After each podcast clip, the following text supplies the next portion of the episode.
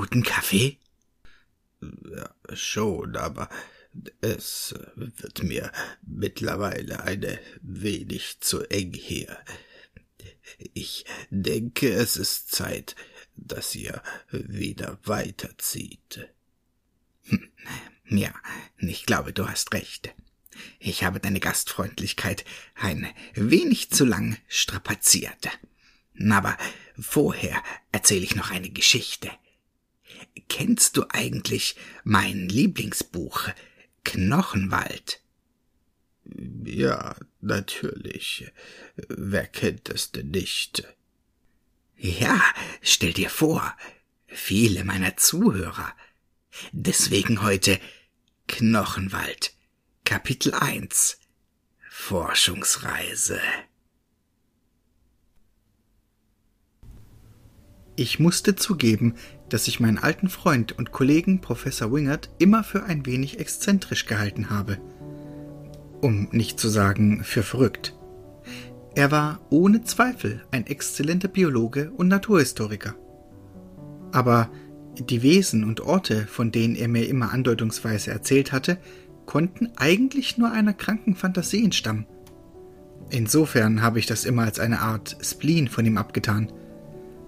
Aber wenn er mir all dieses Material schon früher gezeigt hätte, hätte ich ihn niemals für einen Schwinder oder Verrückten gehalten.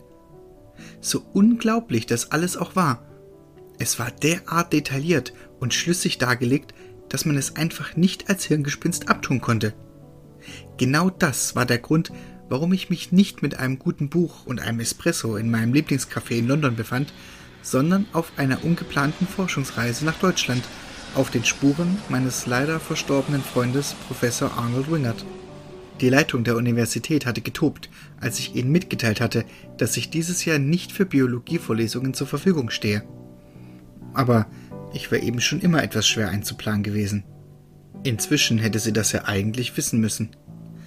Außerdem konnte ich das Rätsel um Arnold und seine Entdeckungen nicht unerforscht lassen, ganz besonders, wenn es der Wahrheit entsprach, dass er inzwischen nicht mehr auf dieser Welt weilte.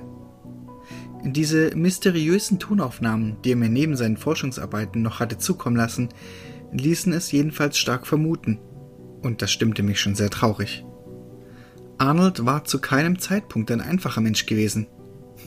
Ich erinnere mich noch an Phasen, in denen er wochenlang nicht erreichbar gewesen war, weil er sich gerade in seinem Privatlabor verbarrikadiert hatte. An Treffen, bei denen er mehr tot als lebendig schien und bei denen er kolossale Augenringe zur Schau getragen hatte, von massiver Paranoia und leichten Wahnvorstellungen ganz zu schweigen. Und ich erinnere mich an Gespräche, bei denen er mitten im Satz nur noch an die Wand gestarrt und einen fernen Punkt fixiert hatte, der wohl irgendwo in den Tiefen seiner düsteren Gedanken liegen musste. Unterm Strich aber hatte ich den Kerl gemocht. Er war trotz seiner Eigenheiten brillant und meist ein recht guter Zuhörer. Außerdem hatte er mir einige Male mit seinem beachtlichen Erbvermögen unter die Arme gegriffen, wenn es bei mir mal wieder eng wurde.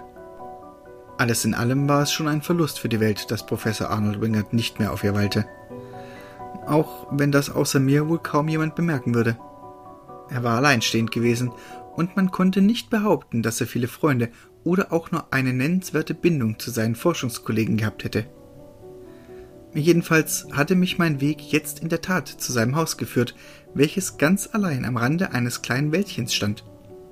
Zwar gehörte es nominell zu einer mittelgroßen Ortschaft, aber das nächste Haus war ganz bestimmt einige Kilometer entfernt. Ein weiterer Beweis, dass Arnold die Einsamkeit liebte. Das Haus selbst war recht unspektakulär. Ein einfaches ziegelrotes Gebäude mit kleinen, von Vorhängen verhangenen Fenstern und einer massiven Holztür. An den Ziegeln rankte Efeu empor, wie die Finger einer aus dem Boden hervorbrechenden grünen Hand. Die bronzene Hausnummer 102 war darunter kaum noch zu erkennen. Trotz seiner Schlichtheit strahlte das Haus etwas Mystisches aus.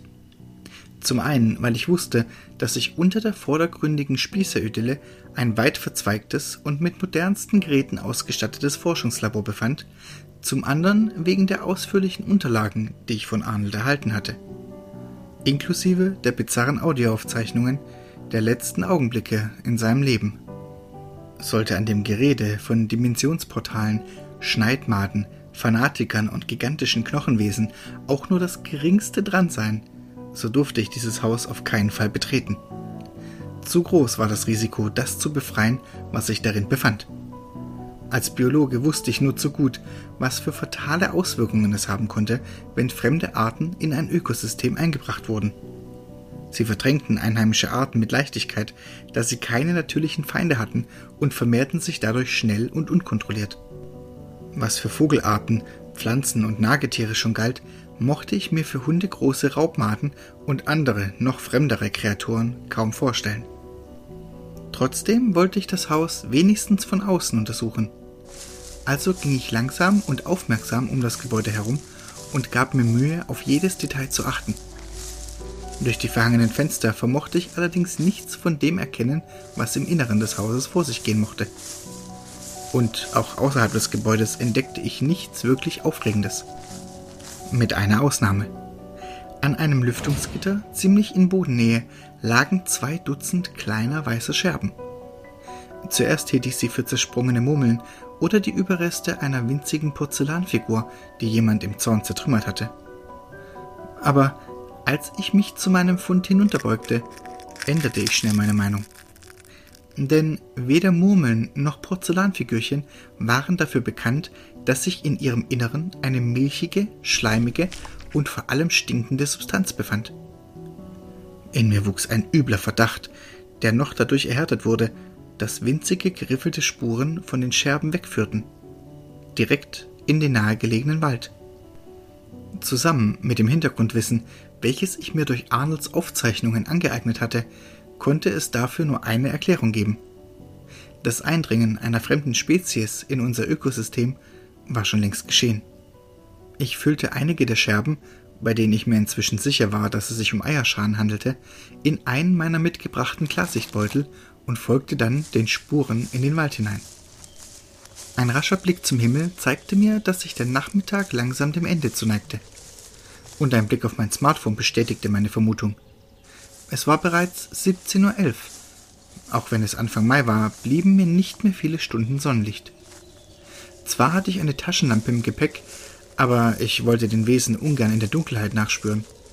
Deshalb stellte ich mir einen Timer als Signal für meine Rückkehr. Notfalls musste ich zurück ins Hotel und dem Phänomen morgen weiter auf den Grund gehen. Eigentlich wollte ich ja bereits am frühen Vormittag in Deutschland eintreffen, aber zwei gestrichene Flüge hatten diese Pläne vereitelt. Es war einer der Gründe, warum ich das Fliegen aus tiefstem Herzen hasste. Aber leider war es die schnellste Art voranzukommen. Zumindest meistens. Je länger ich den Spuren folgte, desto dichter wurde der Wald.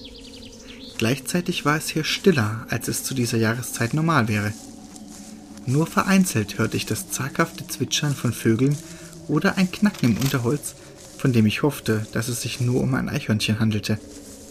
Auch wenn ich durch und durch ein Mann der Wissenschaft und der Vernunft war, so fühlte ich mich doch fast, als wäre ich fortan Teil eines düsteren Märchens. Dr. Hänsel auf dem Weg zum Hexenhaus. Nur, dass ich nicht einmal Brotkrumen bei mir hatte, um meinen Weg zu markieren. Ich hatte zwar einen Schokoriegel in der Tasche, aber damit wollte ich ungern herumkrümeln. Das Schmunzeln, das mir dieser Vergleich auf den Mund gezaubert hatte, gefror sofort zu Eis, als ich plötzlich eine Entdeckung machte. Auf dem Waldboden vor mir lagen Häute. Häute wie von kleinen Schlangen, nur dass sie von der Form her eher an Maden erinnerten. Anscheinend war ich auf der richtigen Spur. Mit meiner Pinzette hob ich einige der durchscheinenden Häute auf und steckte sie in einen weiteren Klarsichtbeutel. Sie stanken ähnlich schlimm wie die Eier am Lüftungsschacht, wenn nicht sogar noch intensiver. Bei meiner Rückkehr würde ich sie eingehend analysieren können. Zusammen mit den Eierschalen sollte mir das einige neue Erkenntnisse ermöglichen. Außerdem schoss ich mit meiner Kamera ein paar Fotos. Dabei fiel mir zum ersten Mal auf, dass neben den Häuten viele kleine Federn und Fellstücke lagen. An letzterem klebten sogar noch vereinzelte Hautreste. Eine kurze Bestandsaufnahme zeigte mir, dass diese Überbleibsel von verschiedenen Tierarten stammen mussten. Eichelheer, Rotkehlchen, Buntspecht, Eichhörnchen, Kaninchen, hm, Rabe, Fuchs, Dachs und sogar einem Uhu. Es sah fast aus wie ein Tierfriedhof. Woher zum Teufel stammten diese Überreste? Einige der Vögel waren Insektenfresser, für die sogar die fremdartigen Schneidmaden interessant sein mochten, und Räuber wie Dachs, Fuchs oder Uhu fraßen auch Vögel. Allerdings war es mehr als eigenartig, dass so viele Jäger gleichzeitig an einem Ort zusammenkamen. Und was hatten Kaninchen dann hier zu suchen? Sie fraßen keine Insekten, und selbst wenn dieses unwahrscheinliche Zusammentreffen stattgefunden hatte, so mochte man vielleicht noch Federn vorfinden. Aber Hautstücke mit Fell? Ein Tier mit so schweren Verletzungen sollte eigentlich irgendwo als verwesender Kadaver in der Nähe liegen, aber von Kadavern war hier weit und breit nichts zu sehen. Natürlich gäbe es da noch die verrückte Theorie, dass die Schneidmaden all diese Tiere hier einfach verspeist hatten. Aber das war lächerlich. Die fremdartigen Geschöpfe mochten, ihren Häuten nach zu urteilen, höchstens fünf bis sieben Zentimeter lang und gerade mal zwei Zentimeter dick sein. Selbst wenn es mindestens zwei Dutzend dieser Geschöpfe gab, wie sollten sie einen ausgewachsenen Fuchs erledigen? Oder gar einen Raubvogel? Es musste also eine andere Erklärung geben. Als ich den Spuren weiterfolgte, war ich trotz alledem beunruhigt. Denn sie hatten sich inzwischen ein ganzes Stück verbreitert. Zwar war das nicht wirklich verwunderlich, immerhin häuteten sich Reptilien und Insekten nun einmal, um wachsen zu können, aber ich hatte noch nie ein so schnelles Wachstum bei irgendeinem Tier erlebt. Wenn man von den Spuren ausging, hatten die Maden innerhalb kürzester Zeit sicher 150 Prozent an Größe hinzugewonnen. Mich warf ein Blick auf die Uhr. Inzwischen war es 18.39 Uhr. Bald schon würde mein Timer für die Rückkehr klingeln. Bereits jetzt hatte sich das Sonnenlicht leicht rötlich gefärbt, und je mehr ich von den Schneidmaden und ihren Hinterlassenschaften sah, desto weniger Lust hatte ich darauf, im Dunkeln durch den Wald zu irren. Trotzdem ging ich weiter. Denn egal wie unheimlich das hier war, ich war noch immer ein Forscher. Und was für ein Forscher würde solch eine Gelegenheit verstreichen lassen, nur wegen ein bisschen Angst im Dunkeln? Während ich tiefer und tiefer in das Herz des Waldes vordrang, durch Unterholz und Trampelpfade und einmal sogar über eine wackelige Holzbrücke, die sich über einen kleinen, träge dahinfließenden Bach spannte, entdeckte ich immer wieder neue Madenhäute. Und sie wurden mit jedem Mal größer. In die nächste Haut, die ich fand, konnte ich locker meinen Daumen stecken dann meinen ganzen Arm, und am Ende entdeckte ich sogar eine Haut, Gott steh mir bei, in die mein gesamter Körper passen würde. Zum Glück war es nur eine einzelne. Die anderen Tiere schienen ihre Größe vorerst beibehalten zu haben. Dennoch fragte ich mich, warum ich nicht einmal eine Waffe mitgenommen hatte. Selbst normalen Raubtieren würde ich mich nicht ohne derartigen Schutz nähern. Zwar war ich ein mehr als lausiger Schütze, aber im Notfall war auch ein unerfahrener bewaffneter Mann besser dran als ein unbewaffneter. Doch anscheinend hatte mich Arnolds Nachricht zu sehr verwirrt, um auch nur an die grundlegendsten Dinge zu denken. Falls unsere frommen Mitbürger recht hatten, und als Agnostiker konnte ich mir dieses Gedankenspiel durchaus erlauben, sah mir Arnold ganz gewiss von irgendwo zu und bepisste sich vor Lachen. Denn er hatte nie eine Gelegenheit ausgelassen, sich über meinen pedantischen Perfektionismus lustig zu machen und jetzt verhielt ausgerechnet ich mich wie ein planloser Tagträumer. Immerhin machte ich zwei neue Entdeckungen. Zum einen sorgte der weißliche Schleim, der aus den Madenhäuten herauslief, offensichtlich dafür, dass sämtliche Organismen, die damit in Kontakt kamen, verdorrten. Dies galt nicht nur für Pflanzen und Pilze. Die Auswirkungen erstreckten sich auch auf heimische Insekten, wie einen dicken Käfer, der das Pech hatte, neben der großen Madenhaut vorbeizulaufen. Kaum hatte ihn das Sekret berührt, begann sich sein dunkelbrauner Panzer weiß zu verfärben und kurz darauf Stück für Stück zu zerbröseln, als bestände er aus lockerem Kalk. Zwar riss sich der vordere Teil des Käfers von seinem zerfallenen Hinterleib los, aber da er ohne die Hälfte seiner Organe nicht überleben konnte, brachte ihm das nicht viel. Sein Vorderteil zuckte noch kurz orientierungslos umher und lag dann still. Einen so schnellen Zerfallsprozess hatte ich nicht einmal bei den stärksten Säuren beobachtet. Zum Glück hielt ich das Geschehen restlos mit meiner Videokamera fest. Andernfalls würde mir das niemand glauben. Die zweite Entdeckung machte ich, als ich einige der umstehenden Bäume genauer betrachtete. Es handelte sich dabei vorwiegend um Eichen und vereinzelte Buchen, deren Stämme sich allesamt weiß eingefärbt hatten. Erst dachte ich an einen Pilz oder irgendeine Baumkrankheit, aber gewarnt durch das Schicksal des Käfers zog ich erst Schutzhandschuhe über, bevor ich die Stellen berührte. Als sich diese bei Berührung nicht auflösten, wurde ich mutiger und fasste den Baum mit der bloßen Hand an. Nur, dass er sich ganz und gar nicht mehr wie ein Baum anfühlte. Die betroffene Stelle war spröde und sehr trocken, und das auf eine Weise, die zu keiner Baumkrankheit passte, die ich kannte. Ganz egal, ob sie von einem Pilz oder einem Virus ausgelöst wurde. Auch war die Struktur des Holzes verschwunden. Der Baum war in den befallenen Bereichen vollkommen glatt. Prüfend klopfte ich gegen die Stelle und hörte ein hohles und trockenes Geräusch. Das wurde wirklich immer eigenartiger. Einer Eingebung folgend nahm ich mein Feuerzeug hervor und hielt es an die weiße Stelle, die kurz darauf zu schmoren begann. Der Geruch, der mir nun in die Nase stieg, räumte jeden Zweifel aus. Das war kein Holz, das waren Knochen. Entgegen jeder Logik schien sich das Holz dieser Bäume langsam, aber sicher in Knochen zu verwandeln. Ich konnte mir nicht einmal im Ansatz ausmalen, welche biologischen oder chemischen Prozesse so etwas bewirken konnten. In diesem Moment hörte ich das Schrillen meines Timers und stellte ihn sofort wieder ab. Ich konnte nicht einfach so ins Hotel zurückkehren. Ich würde all dem auf den Grund gehen müssen. Und sei es nur, um so viel wie möglich über diese Bedrohung zu erfahren, Beweise zu sammeln und andere warnen zu können. Allerdings beschleunigte ich dennoch meine Schritte. Einmal, weil ich keine Zeit vergeuden wollte, aber auch, weil ich die Kreaturen einfach mit eigenen Augen sehen musste. Ich ignorierte dabei sogar die immer häufiger weiß verfärbten Bäume. Genauso wie auch die herumliegenden Tierüberreste und die inzwischen vollkommene Stille. Das Einzige, auf das ich mich konzentrierte, war die breite, deutliche Spur direkt vor mir. Da die Sonne inzwischen schon beinahe hinter dem Horizont verschwunden war, musste ich meine Taschenlampe zur Hilfe nehmen, um sie nicht zu verlieren. Trotzdem behielt ich mein rasantes Tempo bei.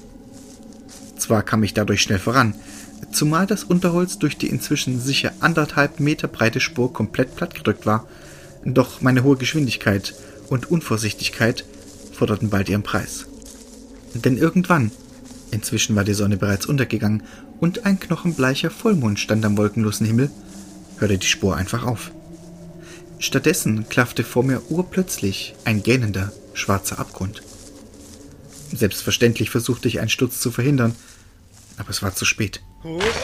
Alles, was ich tun konnte, war, meinen unkontrollierten Fall in ein Schlittern zu verwandeln, bei dem ich mir meine Hose an Wurzeln und Steinen zerriss und mir unzählige Schnitte, Prellungen und blaue Flecken einhandelte, aber wie durch ein Wunder nicht ernsthaft verletzt wurde. Trotzdem brachten mich die Schmerzen an den Rand des Wahnsinns.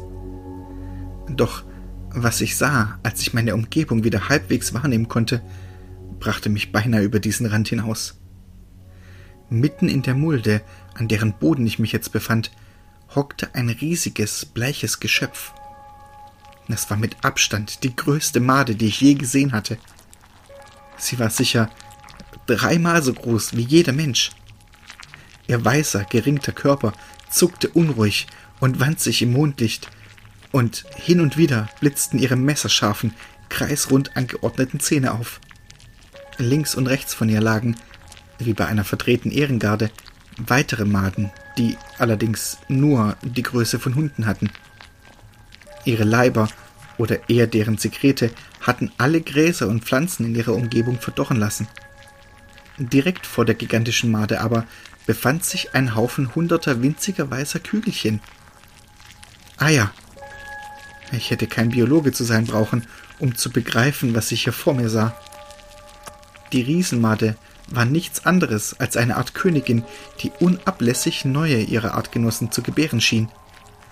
Schon jetzt und selbst aus der Entfernung sah ich, wie sich das Innere einiger Eier zu bewegen begann. Bald würden die Maden schlüpfen und wachsen.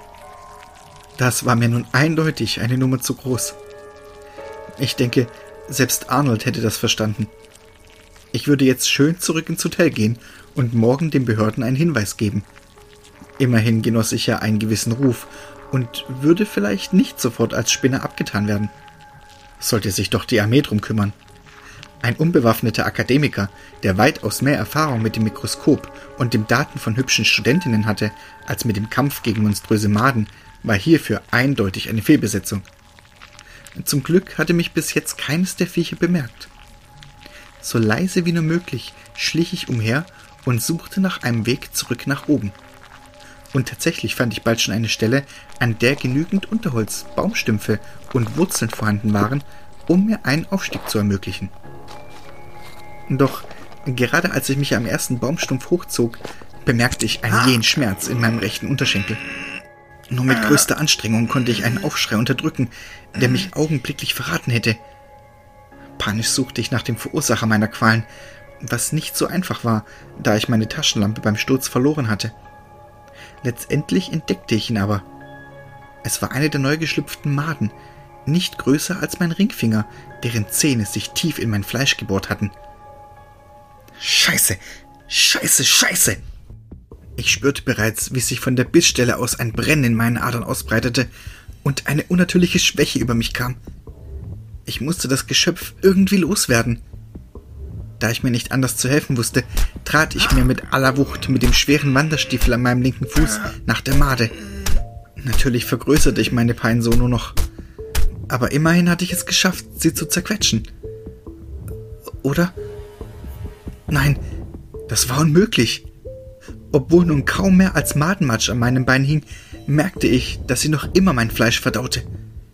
Ich trat und trat immer wieder zu, bis die zerdrückte Schneidmade endlich von mir abfiel und hörte zuletzt ein trockenes Knacken, gefolgt von einem reißenden Schmerz. Verdammt, ich hatte mir selbst den Unterschenkel gebrochen. Wie sollte ich nun je hier rauskommen? Trotzdem musste ich es irgendwie versuchen. Notfalls würde ich eben den ganzen Weg kriechen. Doch dann hörte ich ein lautes ratterndes Geräusch. Ich drehte mich um und sah selbst in dem schlechten Licht, dass die Madenkönigin sich aufgebäumt hatte und eine riesige weiße Wolke ausspie. Gleichzeitig setzten sich die anderen Schneidmaden langsam in Bewegung. Sie hatten mich bemerkt, und sie wussten anscheinend, dass ich nicht den Hauch einer Chance hatte, ihnen zu entkommen. Entgegen aller Vernunft kroch ich dennoch weiter, schloss die Hand um eine Wurzel, zog mich an einem Stein hinauf und arbeitete mich immer weiter Richtung Rand vor. Besser auf der Flucht sterben, als still auf das Ende warten. Aber bereits einige Momente später kam ein Geruch von scharfen Chemikalien und verbranntem Horn über mich.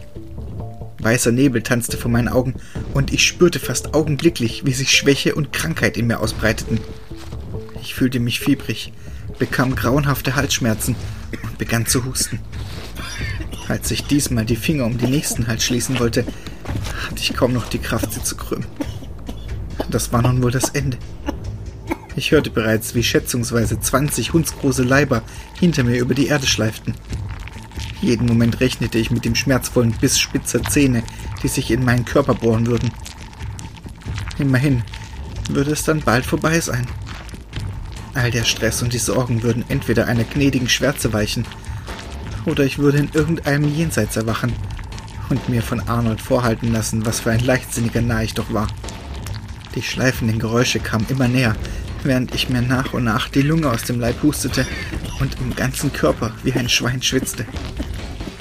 Verdammt, wenn ich ehrlich war, hatte ich doch noch immer eine Scheißangst vor dem Sterben.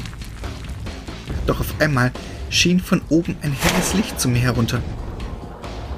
War dies der Weg in den Himmel? Das weiße Licht, von dem immer alle redeten? Militärische Kommandos, ein infernalisches Gewitter von Maschinengewehrschüssen und das schmatzende Geräusch platzender, dicker Leiber beantwortet meine Frage. Selbst in meinem beginnenden Fieberwahn konnte ich mir nicht vorstellen, dass der Himmel solche Geräusche von sich gab. Ich merkte, wie ich von mehreren kräftigen Händen auf eine Liege gehoben und in einen Hubschrauber getragen wurde. Das Gewehrfeuer endete. Trotz meines elenden Zustands wandte ich den Kopf noch einmal in Richtung des Tals. Was ich dort sah, gab mir den Rest. Zwar lagen etliche der Maden als erschossene Kadaver herum, aber sicher die Hälfte von ihnen und vor allem die gigantische Schneidmadenkönigin samt ihres Geleges lebten noch.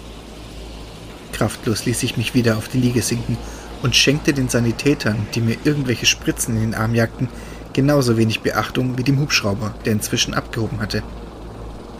Alles, an was ich denken konnte, war, dass die Wesen dort unten sich noch immer unkontrolliert vermehren und die Natur um sich herum töten, verändern und vergiften konnten. Und dabei hätten sie sie vernichten können. Sie hätten die Bedrohung ausrotten können. Warum nur haben sie... Plötzlich schlug ohne Vorwarnung eine Handfläche in mein Gesicht. Der dumpfe Schmerz grub sich durch den Schleier des Fiebers und machte meine Sinne für einen Moment wieder unangenehm klar. Über mir tauchte das harte Gesicht einer militärisch gekleideten, braunhaarigen Frau Mitte 30 auf.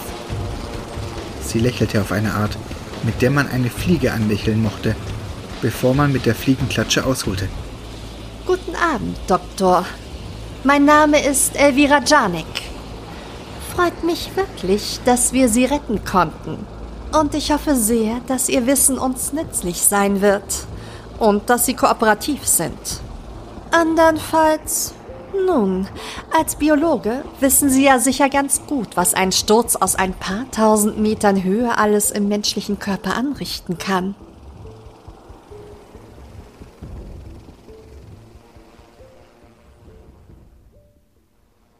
So, und jetzt verschwinden wir und lassen dir wieder deine Ruhe.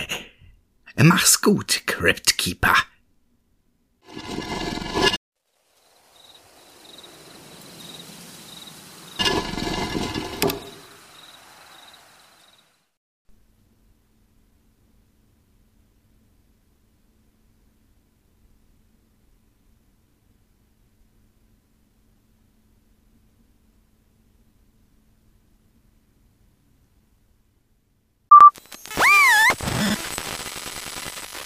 Okay. Ich habe keine Ahnung, wie lange ich das so durchstehe. Diese Dinger sind überall. Diese schwarzen Schatten mit den roten Augen. Egal, wohin ich gehe. Ja, mittlerweile sind es mehrere. Das erste Mal habe ich es bemerkt, als ich draußen unterwegs war, um nach Vorräten zu suchen. Einer stand direkt vor dem kleinen Supermarkt im Ort. Und als ich mich um die nächste Ecke verstecken wollte, sah ich einen weiteren an der Tankstelle stehen. Sie schleichen ums Haus. Und es ist nur eine Frage der Zeit, bis sie in mein Zuhause eindringen. Ich weiß nicht, was ich machen soll. Wenn ich nur wüsste, wie ich mich gegen diese Dinger wehren kann. Oder zumindest, was genau diese Dinger sind. Ich habe sowieso schon keine Ahnung, was hier passiert und warum von heute auf morgen alle Menschen spurlos verschwunden sind. Aber dann auch noch diese Schatten. Habt ihr das gehört? Das kam von unten. Nein, nein, nein, nein, nein, nein, nein, nein. Das kann doch nicht sein. Ganz vorsichtig. Langsam. Sie dürfen mich nicht hören. Es schon wieder. Das, das kommt aus der Küche. Ich, ich spicke mal vorsichtig um die Ecke. Verdammt! Habt ihr das gesehen? Die Schatten sind tatsächlich in meinem Haus. Was mache ich nur? Vielleicht kann ich dieses Ding verjagen, wenn ich ihm meinen signierten Baseball an den Kopf werfe. Was habe ich schon zu verlieren? Okay.